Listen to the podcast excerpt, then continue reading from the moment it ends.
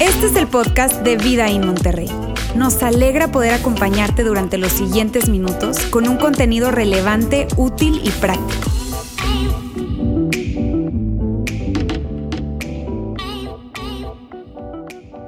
Muy buenos días, queridos amigos. Feliz año. Feliz año 2022 para todos. Feliz año para todos los que nos están viendo en nuestra transmisión allá en nuestro campus en Saltillo, en Ciudad de México, que sabemos que no hay reunión presencial, pero están conectados en línea de seguro, así es que feliz año para todos. Yo estoy sumamente feliz el día de hoy de iniciar este año aquí con ustedes y aquí en esta transmisión. Amigos, antes que todo, y por favor, mírenme, yo hoy tomaba un tiempo en la mañana para para orar, para, para presentarle a Dios eh, este tiempo, esta reunión, esta conversación y para presentarlos a cada uno de ustedes. Yo le decía a Dios, Dios, yo no los conozco a todos. Yo no conozco a todos los que, los que están acá. Debería, Este, pero tú sí los conoces, tú sí los conoces. Tú conoces a todos los que están con nosotros, los que van a estar en esta mañana, los que estarán en nuestra transmisión en línea allá en Saltillo y en Ciudad de México. Y lo que yo quiero pedirte, Dios, es que sea un año eh, especial, pero que sea un año de crecimiento, porque no sabemos qué va a pasar en este año, ¿verdad? Eh, y, hoy en día nos atrevemos mucho menos a decir algo, ¿verdad? Después de lo, que, de lo que hemos vivido, pero lo que sí creo y lo que sí quiero en mi corazón es, y lo que oraba a Dios esta mañana era eso. Dios, quiero pedirte para que, para que sea un año de crecimiento, que independientemente que sea lo que pase y lo que depara este año sea de crecimiento, de crecimiento para los matrimonios, para, para las relaciones, para la salud, de crecimiento en todas las áreas, pero especialmente que sea un año de crecimiento en su fe. Eso es lo que yo, es, la oración que, que presento a Dios. Y que probablemente si tú estás con nosotros hoy y dices, Roberto, yo no creo mucho en Dios o tengo muchas reservas con respecto a Él o tengo dudas, en fin, eh, gracias por estar acá, definitivamente gracias por atreverte a venir el día de hoy. Y, y mi oración sería que este año se pudiese convertir para ti en el año en que le das una oportunidad a Dios en tu vida y pruebas con Él, ¿por qué no? ¿Verdad? No hay nada que perder, hay mucho que ganar. Así es que, amigos, ese es mi deseo con todo mi corazón para este nuevo año y a propósito de darle nuevamente la bienvenida a todos, especialmente a esas personas que, que están hoy por primera vez con nosotros un 2 de enero en la iglesia. Híjole, qué locos, de verdad. Yo sé que lo invitaron, los engañaron, no sé, pero bueno, están acá o están viendo nuestra transmisión en línea. Gracias por estar acá. Quiero decirles a ustedes Especialmente quiero decirles a ustedes, miren bien, todo lo que nosotros hacemos acá, todo lo que nosotros hacemos, lo hacemos especialmente para que tú puedas disfrutarlo. Sobre todo si eres una persona que, que tiene muchas reservas con respecto a la iglesia o con respecto a Dios y estás con nosotros, gracias por estar acá. Gracias por atreverte a ver esta transmisión o por atreverte a, estar aquí, a haber venido. La verdad, mírenme, nosotros no queremos que te vayas a sentir incómodo de ninguna manera. Lo único que quiero pedirte es que por favor te coloques en pie. Mentiras. Este eh, gracias por estar acá, de verdad. Eh, eh, estoy muy feliz y, te decía, quiero que sepas que, que nuestro deseo es que puedas eh, disfrutar esta reunión, que te guste tanto lo que tú ves el día de hoy acá, que puedas regresar, que quieras regresar y que te lleves algo útil, algo que puedas aplicar en tu día a día. Ese es nuestro deseo, ese es nuestro corazón. Así es que muchísimas gracias por estar acá y por haberte atrevido a venir un 2 de enero a una iglesia. Imagínate tú. Pero bueno, amigos, hoy estamos, nada, iniciando un año, ¿verdad? Estamos iniciando un año y siempre al inicio del año hay como una especie de eh, de energía, ¿verdad? Que nos permite eh, empezar nuevas cosas. Por eso es que eh, decimos vamos a, empezar eh, eh, con una dieta, vamos a, empezar este año probablemente ya me inscribir en gimnasio, ustedes probablemente tienen ese tipo de plan, yo no me inscribiré en gimnasio, está bien, no se estoy diciendo como si ustedes lo hagan, ¿ok? Este, se, hacen sus, sus planes, este año voy a salir de las deudas, este año voy a hacer, en fin, cualquier cantidad de cosas que podemos nosotros pensar al iniciar un año, porque el inicio de un año trae eso. ¿Cierto? Trae como esa energía natural en la que nosotros nos vemos de alguna forma planeando, soñando, iniciando. Este año sí voy a escribir ese libro, este año sí voy a leer estos libros, este año, en fin. Y lo que nosotros hacemos como iglesia es tratar de escoger un tema que vaya ad hoc, ¿verdad? A esto del comienzo de un año para poder aprovechar ese momento. Pero miren bien, en este año hemos decidido iniciar eh, tomando en cuenta, de hecho, cuando, cuando planeábamos en este año, cuando planeábamos el inicio del, 2022, el equipo de, personas que compone la iglesia, ¿verdad? O, nuestro equipo, decíamos, ¿qué, ¿qué serie pudiésemos iniciar? ¿Con qué serie podemos empezar? ¿Qué tema podemos hablar? Y hablábamos acerca de, queremos que sea un tema, que sea un tema que independientemente de que tenga que ver o no con el comienzo de un año, sea un tema muy importante. Y por eso entonces decidimos hacer esta serie de mejores decisiones y menos arrepentimientos, porque al final del día tu vida y mi vida es un resultado de las decisiones que nosotros hemos tomado. Hoy tú estás en un momento en tu vida, en un momento de salud, en un momento financiero, en un momento relacional, en un momento de familia, debido a las decisiones que tú tomaste hace años atrás, ¿cierto? Y lo que nosotros queremos entonces es brindar a través de esta serie un conjunto de herramientas que les permita y que nos permita a todos tomar mejores decisiones, porque tomando mejores decisiones tendremos una mejor vida. Bien, y definitivamente tendremos menos arrepentimiento. Y yo sé que hay algunas personas que dicen, mírame, yo no me arrepiento en la vida de nada. Pero si tú eres honesto contigo mismo, de verdad, verdad, ¿ok? Y tú miras hacia atrás, probablemente tú digas, híjole, este, hay, hay palabras que a lo mejor no tuve que haber dicho, hay compras que no tuve que haber hecho, hay sitios a los que no tuve que haber ido, hay personas a las que no tuve que haber herido de la forma en como herí, en fin, entonces los arrepentimientos definitivamente que sí los llegamos a tener, ¿cierto? Entonces, ¿cómo vamos a tener menos arrepentimientos? Trabajando de esta manera, tomando mejores decisiones. Esa es la manera. Ahora, fíjense bien. La idea principal de esta serie, y a mí me tiene súper emocionado esta serie porque es sumamente práctica y te puedo asegurar que van a ser herramientas que te van a llevar y te van a colocar en una mejor posición en la vida. Ahora, la idea principal de esta serie se basa en una relación que muchísimas veces nosotros perdemos de vista. Miren bien, la idea principal se basa en esto, en una relación que existe entre las buenas preguntas y las buenas decisiones. Si tú eres un profesional, estás al frente de algún equipo, eres un líder de alguna organización, en fin, tú y yo sabemos lo importante que es la toma de decisiones. De hecho, para, esta, para las personas que están formando parte de una empresa, son empresarios o son líderes de algún equipo dentro de una organización, a ti te pagan la gran mayoría de, o la gran cantidad que te puedan pagar, ¿verdad? Te la pagan, la gran mayoría de lo que te pagan te lo pagan por tomar decisiones. Justamente eso es lo que hacemos los líderes, tomar decisiones. Ahora, no tan solo los líderes tomamos decisiones, todos tomamos decisiones. El punto es este, ¿tú quieres asegurarte de tomar una buena decisión? Entonces Hazte buenas preguntas. Si tú te haces buenas preguntas, tú vas a tomar buenas decisiones. Pero muchísimas veces nosotros no conectamos esto de las buenas preguntas con las buenas decisiones. ¿Cuántas decisiones tomamos nosotros en el día a día? ¿Cuántas decisiones importantes tomamos nosotros? Y muchas veces lo que hacemos para tomar esas decisiones es que miramos hacia adelante y vemos cuán buena es la oportunidad que tenemos enfrente para tomar esa decisión. Pero no, eso no garantiza una buena decisión. Las buenas decisiones están totalmente conectadas con las buenas preguntas. Hazte buenas preguntas y tendrás buenas decisiones entonces. Lo que queremos hacer en esta serie es que cada domingo tú puedas venir acá y llevarte una pregunta. Una pregunta diferente cada domingo que te ayude entonces a tomar mejores decisiones, porque al final del día lo que queremos con esta serie es lo siguiente. Queremos que te hagas las preguntas, que te respondas o que las respondas honestamente y que actúes que te hagas las preguntas, que respondas honestamente y que actúes, porque al final del día, mis queridos amigos, si no hay acción, no hay transformación. Entonces, lo que queremos es que a través de las preguntas puedas realmente llegar a la acción, que respondas honestamente y llegues a la acción. Ahora, ¿por qué es tan importante hablar de decisiones?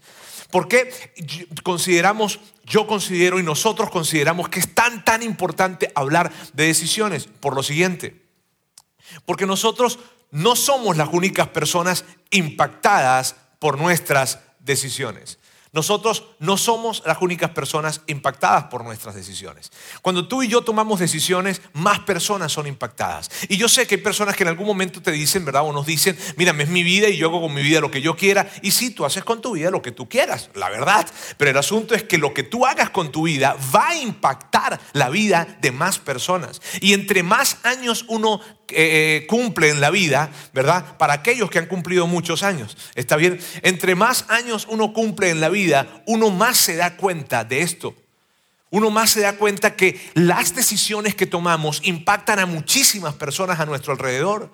Y si tú estás en, los, en tus 18, 19, probablemente 20, no sé, quiero que sepas algo. Las decisiones que tomas impactan a muchas más personas de las que tú crees. Personas que en este momento están o probablemente que no están aún, pero que llegarán el día de mañana. Y el tema es que con nuestras decisiones, el impacto que, que, que tienen nuestras decisiones impacta mayormente a personas que nosotros amamos. ¿Sabes?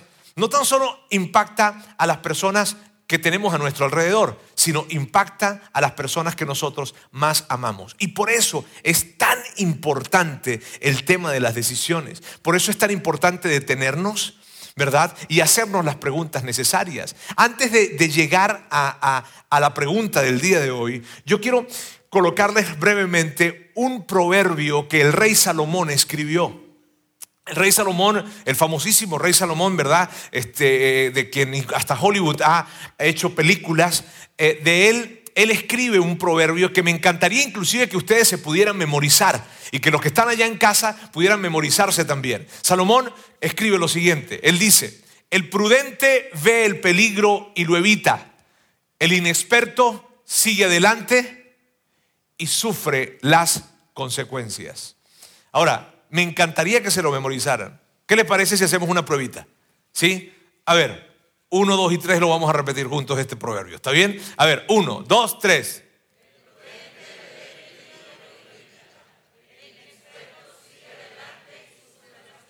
Ah, muy bien. Ahora lo van a decir otra vez. Ok, ahora vamos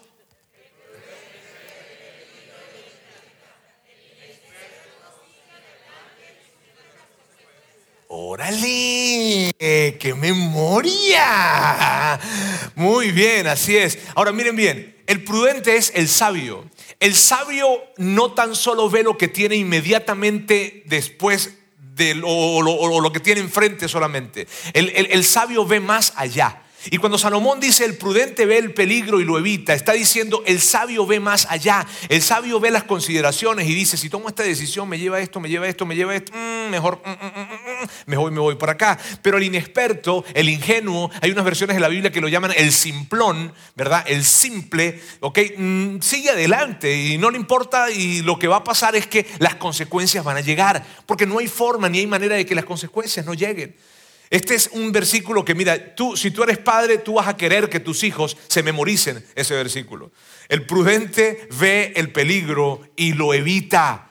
Tú quieres eso, ¿verdad? Para ti, para mí, para, para, nuestros hijos queremos eso. El prudente ve el peligro y lo evita. Y el necio, perdón, el inexperto, el, el ingenuo, ¿verdad? Simplemente sigue adelante y sufre las consecuencias. Ahora, lo que nosotros queremos hacer es, a través de las preguntas que vamos a estar viendo cada domingo, lo que queremos hacer de alguna forma es forzarte eh, eh, de buena manera o forzarnos de buena manera a poder ver más allá, a poder ver más allá de lo que tenemos enfrente y aprender a ver como un sabio. Les pregunto algo, ¿les gusta esa idea de poder sentirse sabios? ¿Les gusta la idea de poder interpretar la vida como un sabio? Mírame, interpretar la vida como un sabio, simplemente para poder hacerlo, tenemos que hacernos buenas preguntas. Y lo que Salomón nos presenta acá, nosotros lo que hacemos con estas preguntas es busquemos herramientas para ayudar a nuestra gente, para ayudarles a todos a poder desarrollar una mirada de sabiduría y poder ver entonces más allá de lo que tienes ahí enfrente. ¿Está bien? Y eso es lo que queremos. Así es que la primera pregunta o la pregunta que veremos el día de hoy es la pregunta de la integridad. Cada pregunta va a tener un nombre, o un, sí, un nombre. Va a haber la pregunta del legado, va a haber la pregunta de la conciencia, van a haber varias preguntas. La de hoy va a ser la pregunta de la integridad. Y antes de llegar al, a la pregunta como tal, ¿verdad? Antes de, presentarles la pregunta como tal, quiero hablarles de por qué es tan importante hablar de una pregunta que sea, que sea la pregunta de la integridad. ¿Por qué es tan importante? Por lo siguiente, porque la persona más fácil de engañar es la persona que tú tienes en el espejo. La persona más fácil de engañar eres tú, soy yo.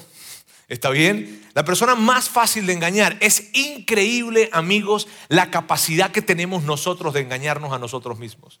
Es increíble cómo nosotros nos encontramos muchísimas veces tratando de vendernos una muy mala idea. Pero nos encontramos con una argumenta. Mírame, si, si nosotros viéramos a un vendedor que está vendiéndonos a nosotros con los argumentos que nosotros mismos nos damos, le diríamos, perro. O sea, bueno, eso es un venezolanismo, está bien, pero le, diríamos, claro que no. O sea, le diríamos, este tipo es un manipulador. ¿Sí o no? O sea, si ves un vendedor, imagínate un vendedor tratando de venderte algo, algo más o menos de esta manera. Bueno, amigo, yo, yo sé que usted ya tiene uno, uno, uno de estos, pero ¿no será mejor dos? Este es nuevo. El que usted tiene le funciona, sí, yo sé que le funciona, pero esto es nuevo. Y lo nuevo siempre es lo mejor. Así es que, amigo, que no tiene dinero. No, no se preocupe. Usted tiene tarjetas de crédito, ¿cierto? Eh, que las tiene un poquitito llenas, no pasa nada. Aquí hay meses sin intereses. ¿Cómo? Que si no llegan los meses, no, no pasa nada. Míreme, de repente un poquito de intereses, no pasa nada. Eh, eh, usted puede. Imagínate un vendedor, escuchándote un vendedor a ti diciéndote eso. ¿Qué le dirías tú?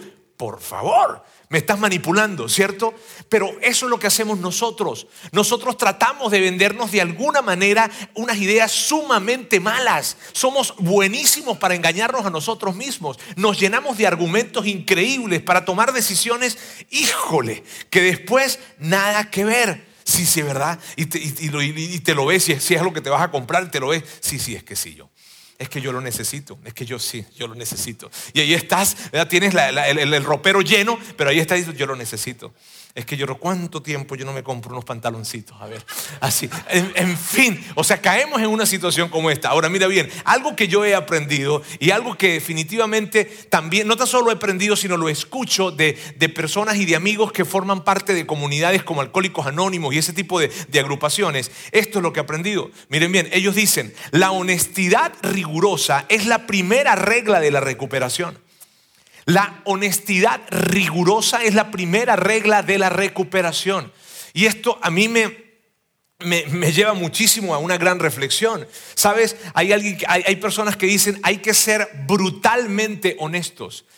Hay que ser estrictamente honestos con nosotros mismos, porque de otra manera no habrá un camino a la recuperación. Y puede que tú no seas una persona que está en medio de, una, una adicción, llámese alcoholismo, llámese drogas o cualquier tipo de adicción, está bien, pero las personas que están en medio de esos círculos, están en esos círculos porque ellos quieren un futuro mejor.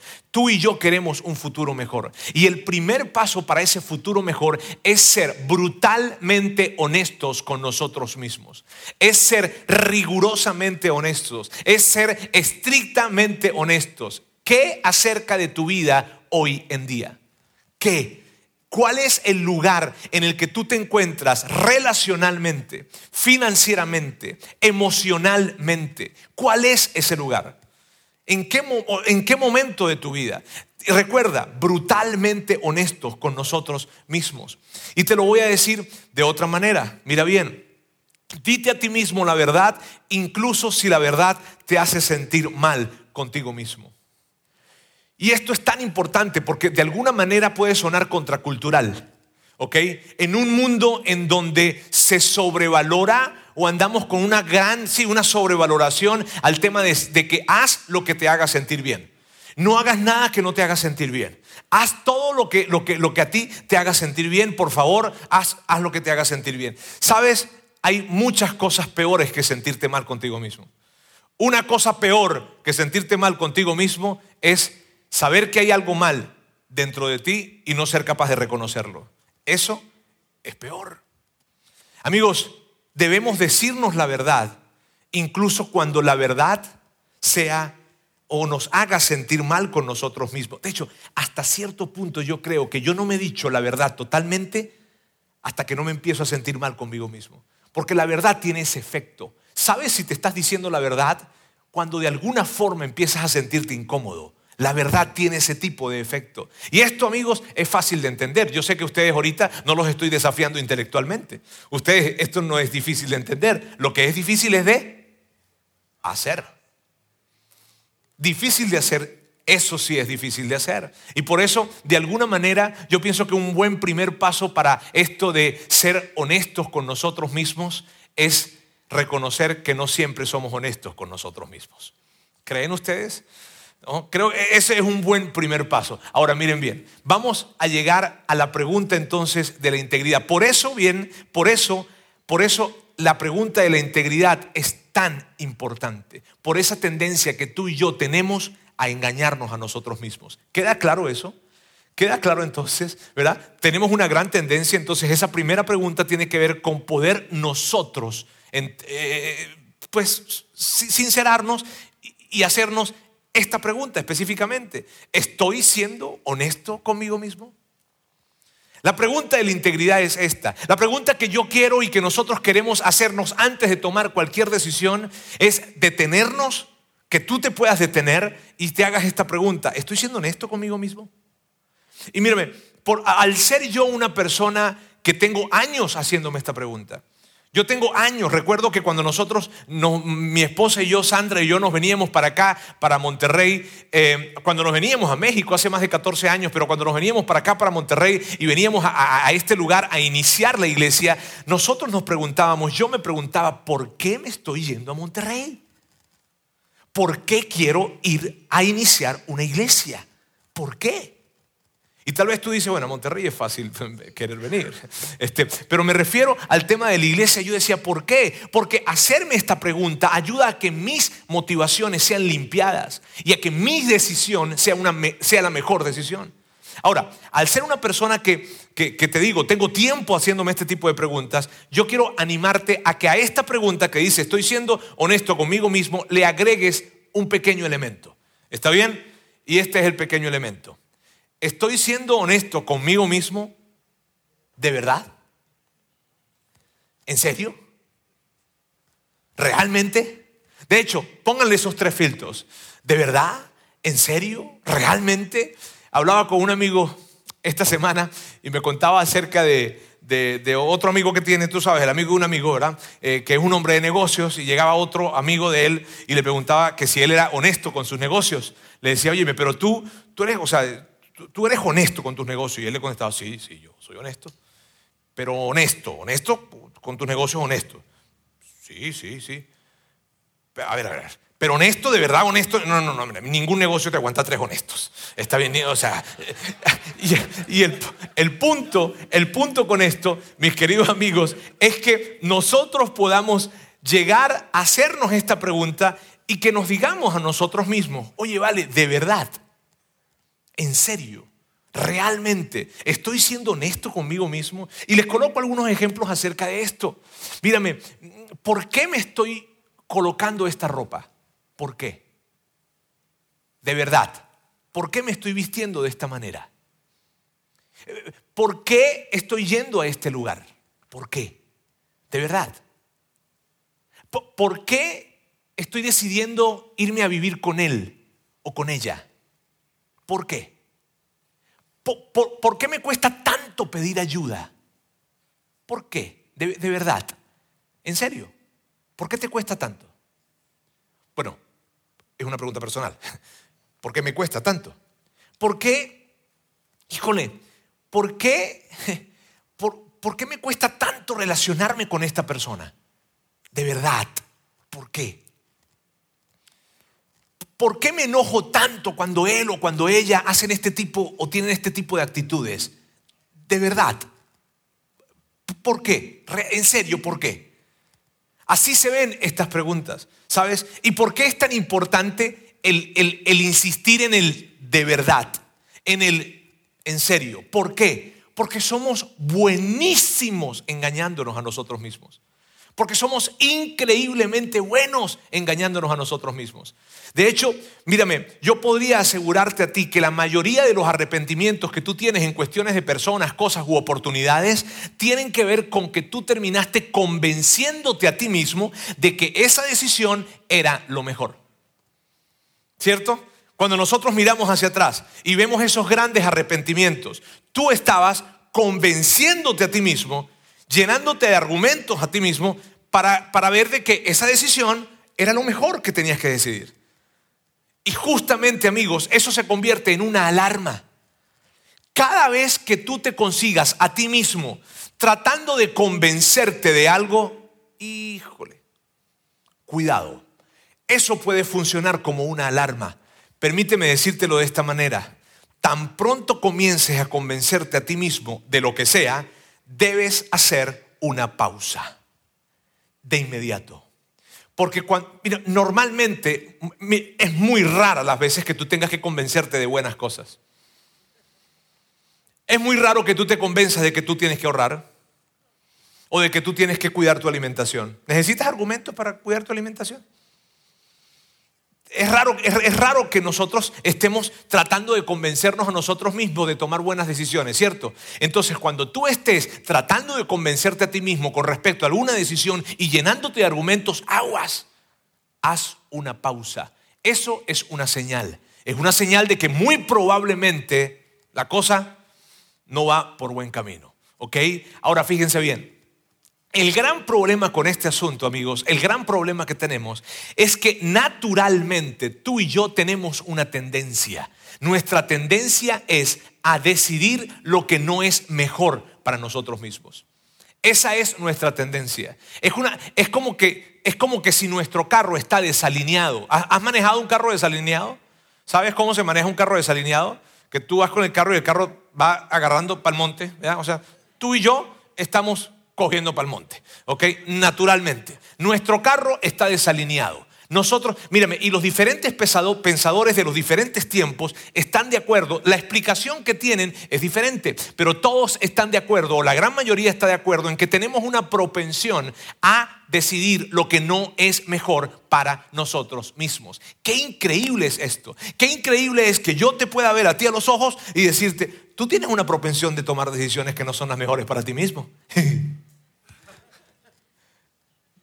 No es personal, todavía no sé. Ahora, el asunto es que todos tenemos esa propensión. Hay un hombre que se llama Francis Bacon, que es un filósofo inglés de más o menos el siglo XVII, probablemente leíste algo de él cuando estabas en la escuela, y él dice algo sumamente interesante. Miren bien, quise colocarlo, está un poco largo, pero quise colocarlo para que lo leyéramos acá. Él dice esto, la comprensión humana, una vez que ha adoptado una opinión, o sea, una vez que ha tomado una decisión, ¿ok? Atrae todas las demás cosas que soportan y concuerdan con esa decisión. Y aunque exista un mayor número de instancias de mayor peso del otro lado, él sin embargo las ignora o las desprecia o por alguna razón distinta las hace a un lado y las rechaza. Qué curioso, ¿verdad? Aunque hayan tantos argumentos y más argumentos del otro lado, tenemos esta propensión humana a desecharlo. Tenemos esa tendencia. Es lo que hoy en día llamaríamos probablemente el sesgo de confirmación. Ahora, esto es algo que escribió Francis Bacon hace 400 años, pero 2000 años antes que Francis Bacon escribiera esto, un consejero de la corte judía dijo algo fascinante, amigos, que yo siempre que lo leo, me quedo con la boca abierta. Y estoy hablándoles de un hombre llamado Jeremías. Él, eh, conocido en ese entorno, en su cultura y en los bajos fondos de Israel, como un profeta. El profeta Jeremías. No, lo de los bajos fondos es una broma, ¿está bien? Este, Jeremías es un profeta, es un consejero, es una especie de coach profesional, míralo de esa manera, ¿ok? Y él le servía a la corte judía con respecto a los reyes. Él era una voz, los, los reyes en ese tiempo necesitaban de esos consejeros. Y él era un profeta que representaba la voz de Dios para él y para la nación. Jeremías ejerció su primer, eh, su primer eh, rol como coach, ¿verdad? Con, un rey llamado Joacim, el rey Joacim. Y permíteme darte un contexto, antes de llegar, ¿ok? A lo que Jeremías dijo, yo quiero darte un contexto amplio para que de verdad veas que la conclusión que tiene Jeremías es espectacular y con muchísima razón. Jeremías es, es, ese coach profesional, ¿verdad? Es ese consejero del rey Joacim. Y él, el rey Joacim en ese tiempo eh, tenía que pagar un tributo a Babilonia. La nación entera de Israel tenía que pagar un tributo a Babilonia. Ahora, Joacim, ¿qué pasó? Él se cansó de pagar ese tributo y dijo, ¿sabes qué? Ya yo no voy a pagar nada. De hecho, no tan solo no voy a pagar nada, sino que me voy a aliar con el rey de Egipto. El rey de Egipto era el archienemigo del rey de Babilonia. Que el rey de Babilonia en ese tiempo se llamaba Nabucodonosor. Entonces llega eh, eh, un nombre lindo, ¿verdad? Para tu hijo, Nabucodonosor. Nabu, le pueden decir por cariño. Pero bueno, el punto es que ahí tenemos a Joacim que decide, Joacim decide no pagar más ese tributo. Cuando Jeremías se entera de que no quiere pagar el tributo y que se quiere aliar con el rey de Egipto, Jeremías va a hablar con él y le dice, óyeme rey, eso no es una buena idea. Rey, el dejar de pagar ese tributo y el aliarse con el rey de Egipto nos va a colocar en problemas, nos va a colocar en un plan de guerra.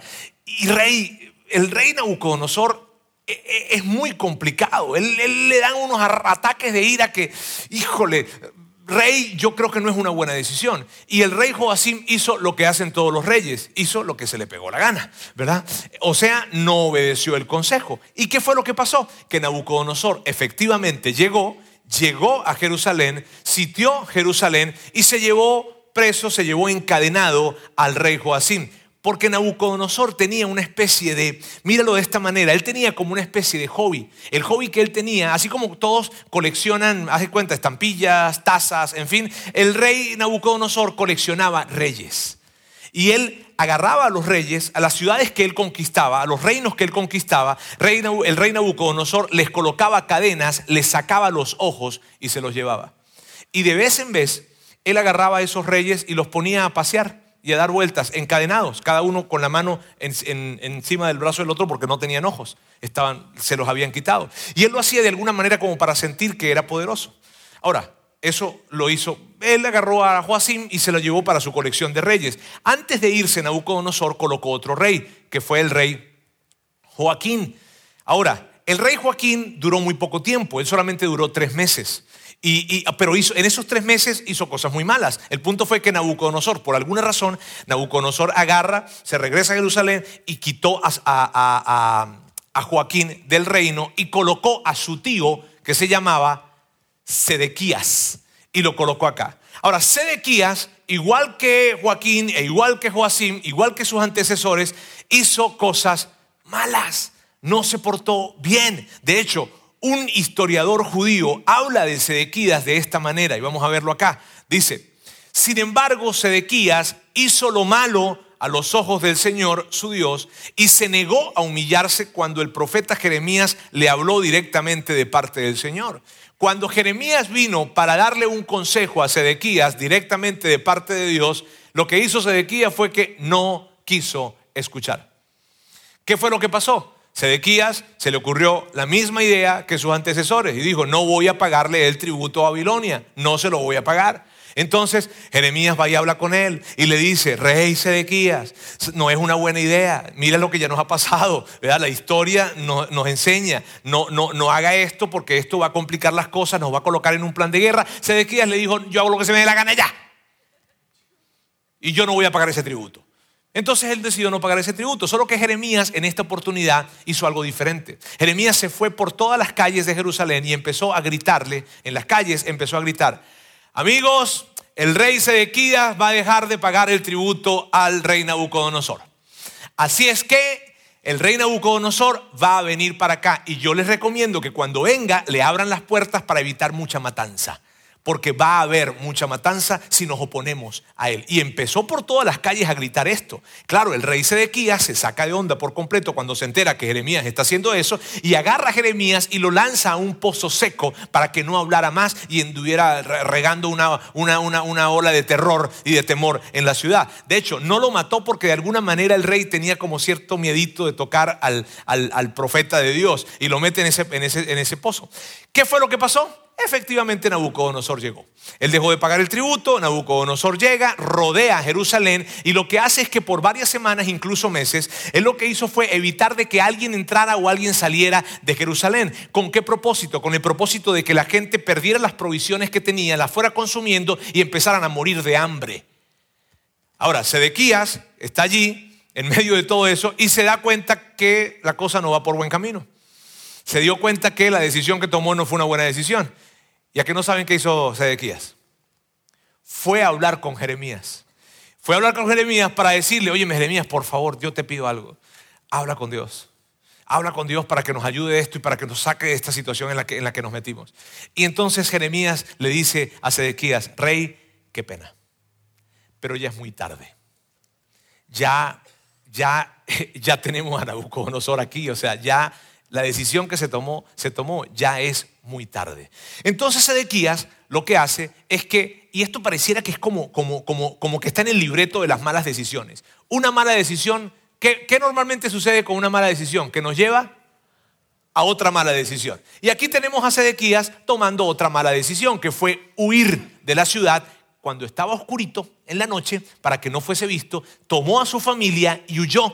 Y cuando estaba huyendo, el ejército de Babilonia que estaba alrededor los vio y los toma preso y lo llevan al frente de Nabucodonosor. Él iba con todos sus hijos. ¿Y sabes lo que hizo Nabucodonosor? Tomó a cada uno de sus hijos y lo fue matando uno por uno en frente del rey Sedequías. Y al finalizar de, que lo, al finalizar de matar a todos sus hijos, agarró a Sedequías y le arrancó sus ojos.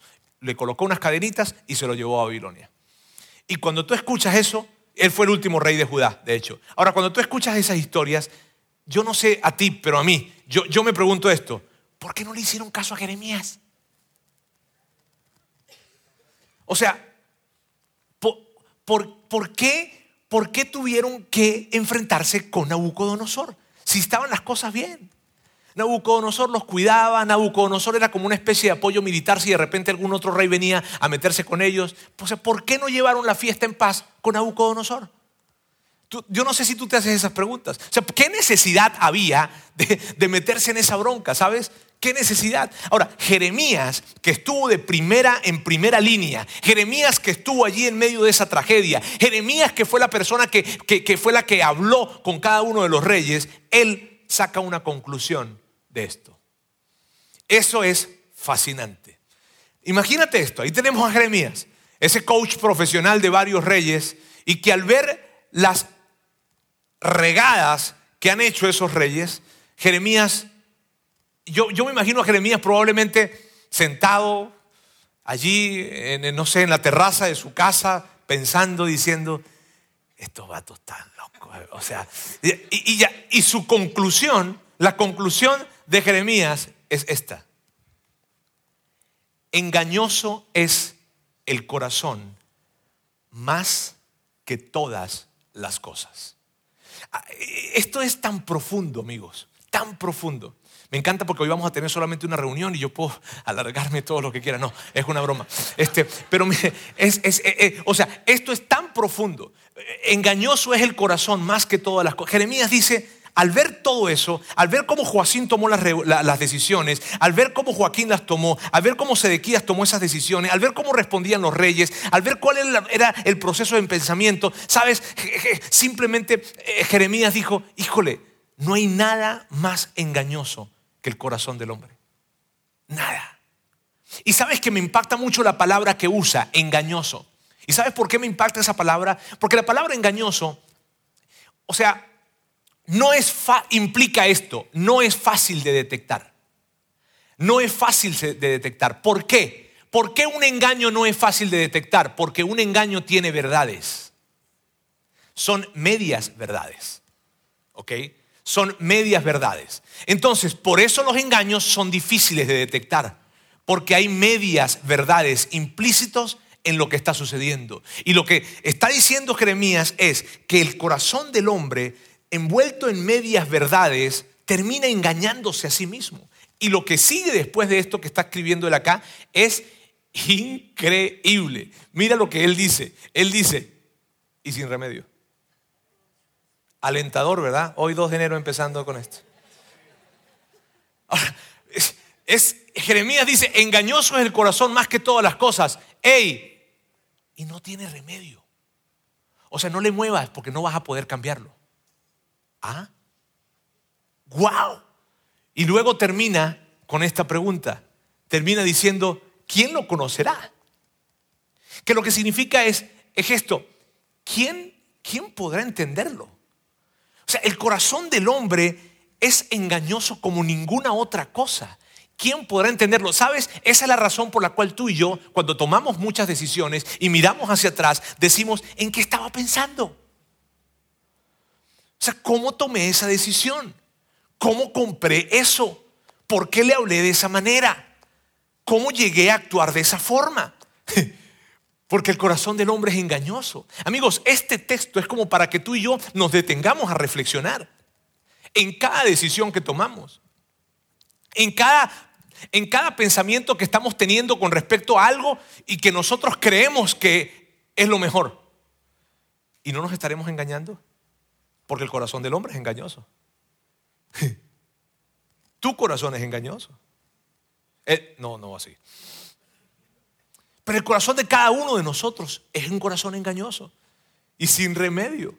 ¿Quién podrá entenderlo? Sabes, cuando yo escucho esto, a mí me da como una onda así que cuando voy a hacer alguna compra o cuando voy a tomar alguna decisión o cuando voy a empezar algo, yo digo, híjole, no, no, me estaré llevando por, por malas motivaciones. ¿Será esta realmente la mejor decisión? Por eso, amigos, cuando tú, cuando tú y yo vemos este texto, es cuando cobra tanta, pero tanta, tanta importancia hacernos la pregunta. ¿La recuerdan? Vamos a colocarla otra vez acá. ¿Estoy siendo honesto conmigo mismo? ¿De verdad? ¿Y por qué es tan importante esto? Porque nosotros ya sabemos que nuestro corazón tira para el monte. Sí. Ahora míreme, y esto no tiene excepción. O sea, no, no vayan a pensar que yo como pastor ser angelical no, mi corazón no es engañoso también. A lo mejor no tanto como el de ustedes, pero todo corazón es engañoso. Y mírame, aquí no hay acepción de personas con esto. Entonces, por eso, amigos, es tan importante que nosotros nos podamos hacer esta pregunta, porque ya sabemos que es engañoso. O sea, no se trata de que, ¿será que mi corazón es engañoso? No, no, no, viejo, sí lo es. Y el de mi hijo, tesorito, también. Y el de mi niña, también, ella también. O sea, todo, o sea, nuestro corazón es engañoso. Por lo tanto, hacernos este tipo de preguntas, ¿estoy siendo realmente honesto conmigo mismo? Es tan importante. Porque va a ayudarnos a nosotros a que evitemos caer en malas decisiones a no comprar cosas que no debemos comprar, a no relacionarnos con personas que no debemos relacionarnos, a no alejarnos de personas de las que no debemos alejarnos, a no tener actitudes que no deberíamos tener, a no ir a sitios que no, que no deberíamos ir, a no enviar mensajes que no deberíamos enviar, a no ver cosas que no deberíamos ver, a no hablar cosas que no deberíamos hablar. ¿Por qué? Porque aun cuando yo creo que es lo mejor, no es por ahí el camino. Porque y amigos, y yo entiendo esto, ¿a poco cuando tú tomaste esa decisión en la que tú arruinaste tu matrimonio, lo hiciste con la intención de arruinar tu matrimonio? ¿Cierto que no?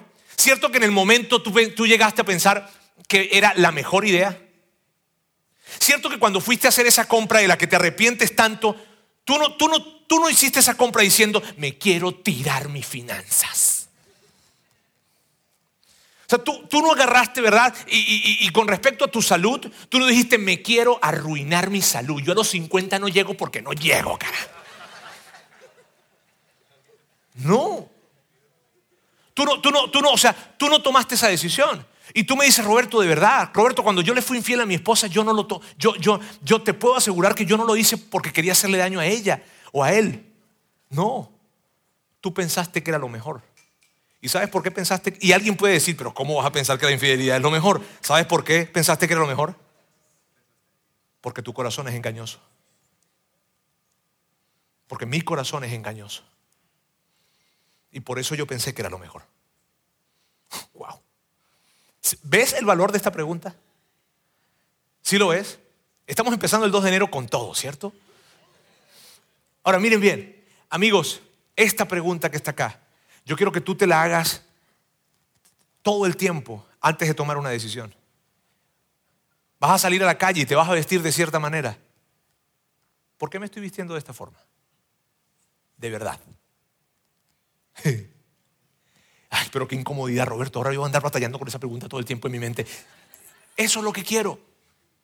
Porque esta pregunta te va a llevar a la decisión de la integridad. ¿Sabes cuál es la decisión de la integridad? Esta es la decisión de la integridad. No me mentiré a mí mismo, incluso cuando la verdad me haga sentir mal conmigo mismo. Yo no me voy a mentir a mí mismo. No me voy, no, tú te lo debes. O sea, tú, tú vas a tomar la decisión que tú quieras al final del día. Tú vas a tomar la decisión que tú quieras. ¿Está bien? Pero al menos no te engañes.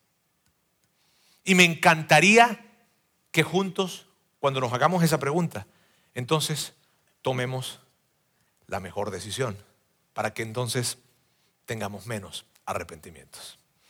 Bien, amigos, la tarea es sencilla. Esta semana, ante cualquier decisión que vayan a tomar, por favor, pequeña, grande, sobre todo esas grandes, ¿no? Cuando estén enfrente de ahí Carl Jr. comiéndose la hamburguesa doble, ¿por qué estoy, quiero ser honesto conmigo mismo? Este, de esas decisiones importantes, por favor, ya saben cuál es la pregunta que se van a hacer, ¿cierto? Estoy siendo honesto conmigo mismo y recuerda, ¿de verdad? Vamos a orar. Dios, quiero darte muchísimas gracias por el día de hoy. Gracias porque, porque tú que conoces nuestro corazón, nos ayudas a entender que nuestro corazón es engañoso. Y Dios, nosotros queremos tomar buenas decisiones. Nosotros queremos tomar buenas decisiones en nuestra familia, en nuestras finanzas, en nuestra salud, con nuestros hijos, con nuestros socios, con, con nuestros compañeros de trabajo. Queremos tomar buenas decisiones con nuestros padres, queremos tomar buenas decisiones. Y, te pedimos que nos des esa sabiduría, eso que, eso que el prudente puede ver el peligro y se aparta. Ayúdanos a, ver, a desarrollar una, una mirada de sabio. Ayúdanos a desarrollar ese tipo de mirada. ayúdanos a ver ese peligro y apartarnos de ese peligro que representa las decisiones que estamos a punto de tomar. Dios, ayúdanos a que a través de este tipo de preguntas entonces nosotros podamos de alguna forma evitar esa gran tendencia que tiene nuestro corazón. Ayúdanos a hacer a que, a que tu Espíritu Santo en nuestra mente esté recordándonos esta pregunta. ¿Estoy siendo honesto conmigo mismo? ¿De verdad? Dios, gracias porque tú quieres lo mejor para nosotros y nos brindas estas herramientas porque definitivamente sueñas con que tengamos una vida mejor. En el nombre de Jesús. Amén. Sigue conectado a los contenidos de Vida en Monterrey a través de nuestro sitio web y de las redes sociales. Muy pronto estaremos de vuelta con un nuevo episodio.